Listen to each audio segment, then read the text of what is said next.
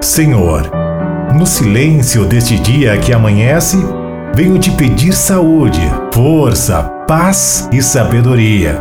Quero olhar hoje o mundo com olhos cheios de amor, ser paciente, compreensivo, manso e prudente. Ver, além das aparências, teus filhos como tu mesmos vês. E assim não ver senão o bem de cada um. Cerra meus ouvidos a toda calúnia. Guarda minha língua de toda maldade, que só de bênçãos se encha meu espírito. Que eu seja tão bondoso e alegre que todos quantos se achegarem a mim sintam a tua presença.